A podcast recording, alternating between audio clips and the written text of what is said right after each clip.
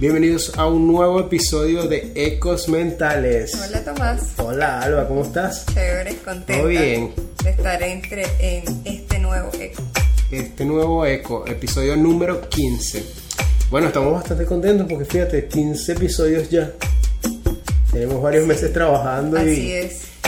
Y Sin siento parar. que pasó demasiado rápido. Sí. Pero- Los que nos faltan, si Dios Sí, quiere. claro que sí. Pero también tenemos que agradecerles, seguir agradeciéndoles, Alba, a todas las personas que nos escuchan semanalmente. De verdad que son un apoyo para nosotros y nos agrada muchísimo recibir sus comentarios, su- sus Sugerencias. sugerencias al respecto del podcast. Y bueno, estamos para eso. Lo que más importante es que nos escuchen, pero ciertamente que también nos apoyen suscribiéndose, dándole me gusta, siguiéndonos también en nuestras redes sociales. Dándonos ideas también, porque nos gusta, hay gente que nos ha escrito, mira, hablen acerca de esto, o aquí tienes un eco. Ah, Eh, bueno, sí, mucho. mucho- fíjate que poco a poco con, así en cada episodio hemos ido tomando en cuenta esa, las sugerencias y también esos ecos que nos hacen saber. Entonces ustedes tampoco no se cohiban de comentar si tienen un- hasta un eco, háganlo allí. O bueno, como decía Alba, sugerencias, este, algo que no crean que esté bien, pues nosotros lo tomamos en compartirlos con otros también. Hay personas que de repente no saben, no están al tanto y compartirles puede ayudarnos a difundir por, sus por sus redes. Sí, así es. Entonces, bueno, Alba, estamos en un nuevo episodio y ¿qué traes tú para hoy? Mira, esta es una frase eh, muy común también, muy común. Bueno, todas son muy comunes, la sacamos, ¿verdad? Pero esta incluso hasta en algún momento me sentí identificada con ella. Y la frase es, si no lo hago yo, no lo puede hacer más nadie. Ese es el eco mental de este episodio.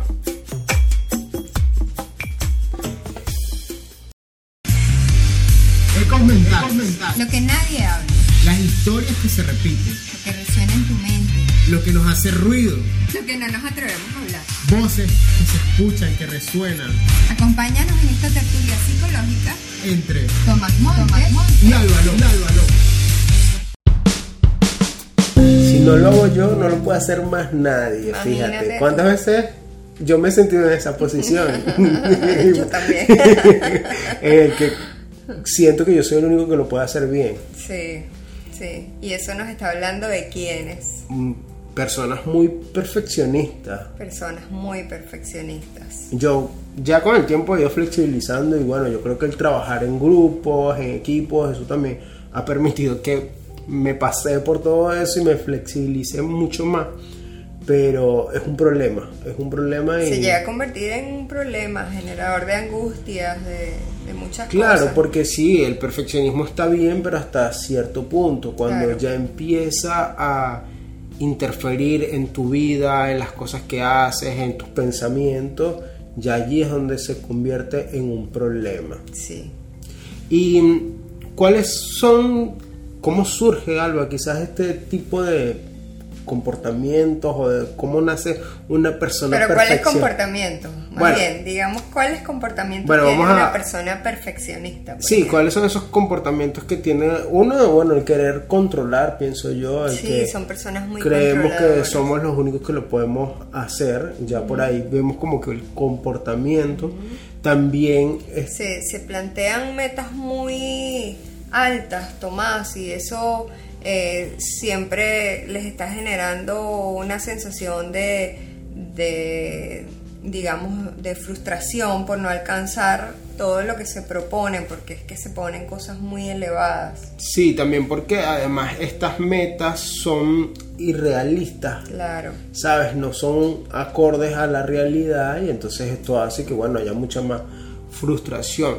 Fíjate Nunca que... están conformes con los resultados y entonces siempre eh, eso los lleva incluso a posponer mucho los trabajos. Sí. Este, porque nunca se está alcanzando lo que se quiere, siempre falta algo, siempre falta Y, y algo. fíjate siempre- que ese es uno de los problemas del perfeccionista, que cree que nunca es suficiente y entonces deja de, ah, quizás la persona hasta tiene talento, ¿verdad? O tiene bastante talento, pero ¿qué, qué sucede aquí? Que bueno, entonces empieza a postergar porque las cosas no están quedando como él quiere, como él piensa que tienen que, Exacto. que ser. Por eso son muchos muy procrastinadores. Sí, y bueno, personas bastante inseguras, ¿verdad? Pero ya esto no entraría en el comportamiento, ¿verdad? Esto sería más una característica de la personalidad. Y a mí eso me gusta porque es como la paradoja del perfeccionista, porque el perfeccionista es una persona que se muestra muy segura y capaz. Y al final lo que está es muy, es una persona muy insegura y por eso busca siempre eh, alcanzar mayores cosas para demostrarse y demostrarlo. Sí, entonces este, esto ya entraría como en esa parte de cómo, cómo se ha ido creando una base de pensamientos o mis comportamientos al final se, se mueven en función de estos pensamientos, en que bueno, solamente yo lo puedo hacer bien, este, las cosas no están quedando como a mí me gustan, entonces ya ahí vemos cómo son esas Y características. eso interfiere mucho incluso en la relación con el otro y en los equipos de trabajo, porque eh, estas personas son tan rígidas en su forma de pensar y eso que tú dices, bueno, solamente yo lo sé hacer bien, los demás nunca van a ser tampoco No, y- suficientes para ti. incluso llegan a afectar entre el punto que, ¿sabes? Las tareas o los trabajos se, se van acumulando o se van postergando porque es que necesito revisar varias veces, a ver si quedó una y bien, otra vez. son muy meticulosos. Sí. ¿Por qué te ríes, Bueno, Tomás? porque tiene su historia esa palabra, ¿verdad? Entonces, sí, tienden a ser como que demasiado detallistas, como que tengo ver dice muy meticulosos, son muy meticulosos me señala a mí como que... ¿Por qué será? ¿Por qué será? Este, y entonces, bueno, pero, pero bueno, aquí la cuestión es que también esto no nace de la noche a la mañana, Alba. No. Esto se... ¿Cómo se aprende tú que Bueno, trabajas ahí con niños? Con bueno, sí, precisamente se aprende. Muchas veces esto viene desde nuestro hogar y hay formas directas e indirectas de aprenderlo. Sobre todo, digamos que se va formando en la niñez porque, bueno, ¿qué nos dicen en nuestro hogar? ¿Cómo Como esas se maneja? gratificaciones que Sí, dan los sobre- padres. puede empezar con cosas que a veces creemos que, que no están haciendo daño a nadie, sobre todo con el niño con el tema de las calificaciones. Ok. Que allí mu- mucho el tema de perfeccionismo parte de allí. Mm. Si empezamos a, sabes, a exigirnos porque bueno, es lo que creemos, no porque quizás haya una mamá que me lo exige directamente, por eso les estoy diciendo, no, pero sí porque he visto o escucho y hago inferencias y eso ¿Cómo es, generalizo. un- ¿Cómo es directamente? ¿Cómo es? Directamente, bueno, sabes, este, empiezo, empiezo a creer, saco A en un examen, ¿verdad? Entonces, mi mamá y mi papá me felicitan por esa A.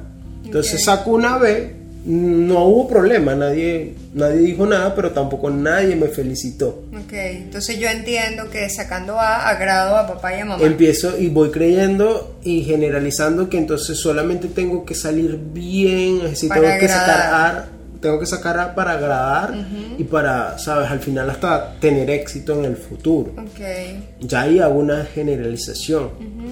¿Y cómo es aprenderlo indirectamente? Bueno, como voy observando qué ocurre en mi hogar. Si, por ejemplo, en mi hogar son muy... pues, mis mamá y papá son exitosos porque, bueno, vienen de un trabajo eh, donde pasaban mucho tiempo y muchas horas, pero además se llevaban el trabajo a la casa y resulta que yo veo todo es- esto, entonces yo voy asociando de que el éxito de mis papás se debe a que se han dedicado siempre al trabajo y que, el y que solamente puedo tener éxito trabajando todo el tiempo. Entonces empiezo a tener todas estas generalizaciones y estos pensamientos en función de algo que al final no es real, ¿me entiendes? ok, ok. Entonces así se va formando este- estos comportamientos mm, este perfeccionistas.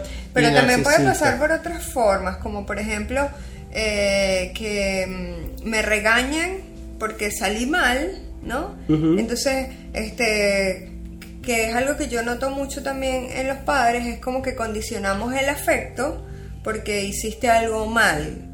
Y creo que lo hablamos en otro eco. El o episodio sea, pasado creo que lo Ajá, mencionamos. o sea, el, el tema no es, el, el tema es de repente no nos agrada la- el, el- el resultado, lo que está ocurriendo, la conducta, pero no está en juego el afecto. Pero puede pasar que entonces yo sí asocio que saliendo mal no tengo la aceptación de papá y Sí, mamá. fíjate que con las calificaciones... Y desarrollo todo lo con contrario, la- tengo que alcanzar, con las alcanzar, calificaciones y las cosas que hago y yo creo que este es un tema interesante en, en qué sentido en que bueno este qué hacer cómo entonces motivar a mi chamo cómo decirle adecuadamente si lo está haciendo bien o si no lo está haciendo bien para que no sea mm, un perfeccionista al final Bueno, no que, aquí que se bien trata hiciste, es eh, crees que lo puedes hacer mejor. sobre todo eso crees que lo puedes hacer mejor te gustó o a ti o que crees que le pudieras añadir.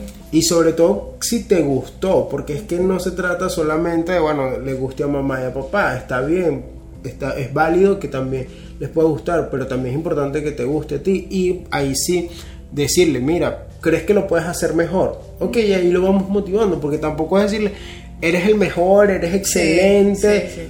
Porque ya ahí caemos en un punto en Eres el lo que... máximo. Sí, en un punto que hasta de manera, ¿sabes? Sin intención vamos creando una personalidad también narcisista Sí. en ese niño.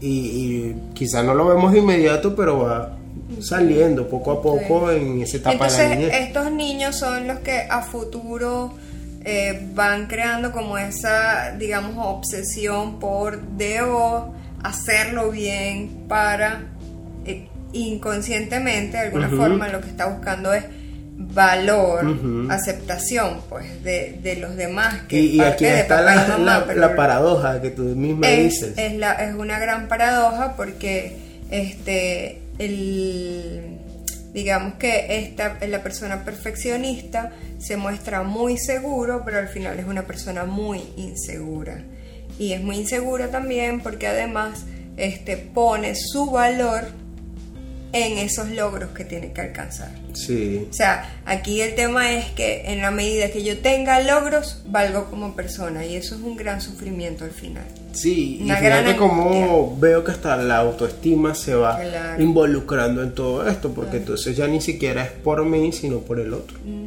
Entonces, Entonces, el- al final el logro es para tener valor como persona. Y eso es lo que va creando angustia y sufrimiento en la persona narcisista. Entonces, ¿cuáles serían unas, unas características de la persona narcisista? Bueno, sufre mucha ansiedad, eh, no disfruta el proceso como tal, siempre está tensionado, siempre es una tensión que le, lo puede llevar también a depresiones. Sí. Es Es que el problema con el tema del perfeccionismo, ya cuando empiezas a ver que está afectando tu vida, incluso te puede llevar a una depresión o a, cual- o a padecer de un trastorno de ansiedad. Claro, claro. Eh, son personas de pensamientos muy rígidos, que es algo, imagínate, o sea, eh, en No terapia hay- trabajamos mucho la No flexibilidad. hay, no hay matices, sino o es blanco o es negro. O es todo o es nada. Entonces eso me lleva a ser muy, muy autocrítico conmigo mismo y con los logros que voy alcanzando. ¿no? Sí, y al final terminas agotado. Sí. Nadie puede vivir en paz con esa presión encima. Bueno, y si vamos hablando de, de enfermedades físicas, esto pega mucho en el cuerpo, muchos dolores El musculares, estrés de se- mucha se va reflejando, claro, exacto. Claro. ¿Y qué podemos entonces empezar a hacer, Alba, para mejorar esto? Ir a terapia. no, bueno. No, tú sabes que eso sí es importante. Yo creo que una cosa es cuando, ok, ustedes pueden escucharnos acá y, y quizás se ven reflejados y tomar en cuenta lo que nosotros podemos dar algunas herramientas.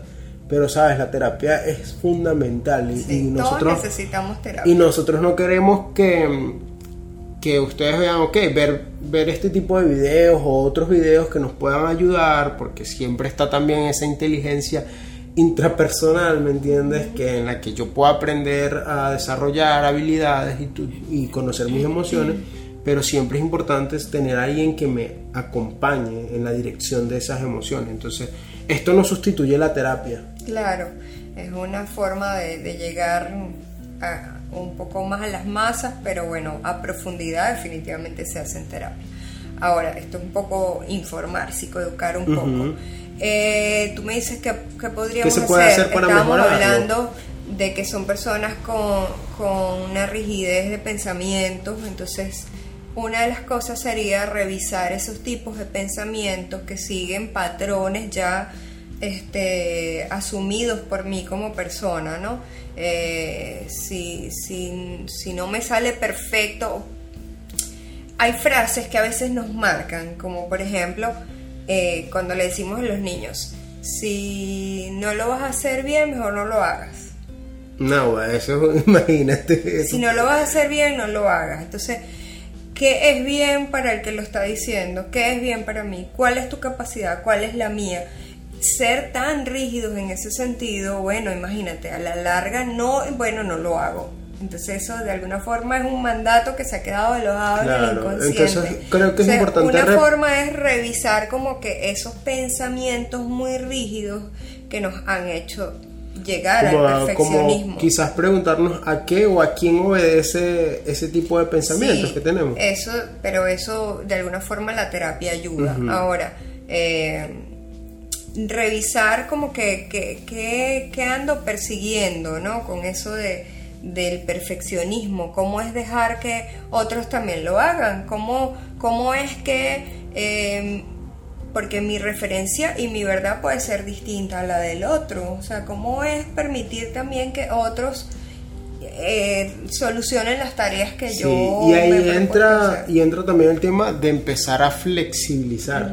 a, a mí de verdad yo creo que está, aunque pueda sonar como muy muy simple, el hecho de flexibilizar no es así tan sencillo, pero sí puedo empezar a hacer tareas como las que tú dices. Bueno, voy a, voy a dejar que el otro resuelva, voy a dejar Sí. que el otro lo haga. ¿Y cómo es para mí que el otro resuelva? De repente ni me he permitido que lo y haga me y doy lo cuenta y me puedo dar cuenta. mejor. Exacto, y me voy a dar cuenta que también hay otro que lo hace mejor o igual que o yo de está repente bien. no lo hace tan mejor, pero a usted le crea menos tensión, no sabemos. Exacto. Entonces, bueno, a esos pequeños ejercicios pueden ayudar. ¿Qué ¿Estamos tal? listos ¿Qué te pareció el tema? Nada, realmente este tema me gusta, es algo que nosotros comúnmente vemos en terapia, tú lo ves con los adultos, Sí. yo veo como Yo lo los- trabajé mucho en mí también. yo veo como muchas veces este tipo de acciones de cómo nos relacionamos con nuestros hijos, este, van haciendo el día de mañana a niños muy exigentes consigo mismos y bueno, va desarrollando otras patologías más adelante y eso es lo que no queremos. Lo que queremos es que bueno, al final podamos trabajar en personas que el día de mañana sean lo más sanas posible. Esperamos que esto les haya servido de algo, que nos manifiesten incluso sus dudas, que sus inquietudes. Y háganos, háganos saber, ¿son perfeccionistas ustedes también? ¿Están trabajando en eso o cómo? Bueno, este es todo el episodio de hoy, Alba. Un gusto nuevamente Igual. sentarnos acá y grabar un nuevo episodio. Y bueno, recuerden nuevamente suscribirse a nuestro canal, darle me gusta, compartirlo y seguirnos en nuestras redes sociales, arroba Tomás Evelio. Arroba qué problema cuándo. Y también pueden seguir Psicocrearte, arroba C Psicocrearte, que es el centro en el que nosotros nos encontramos. Chao. Hasta la próxima.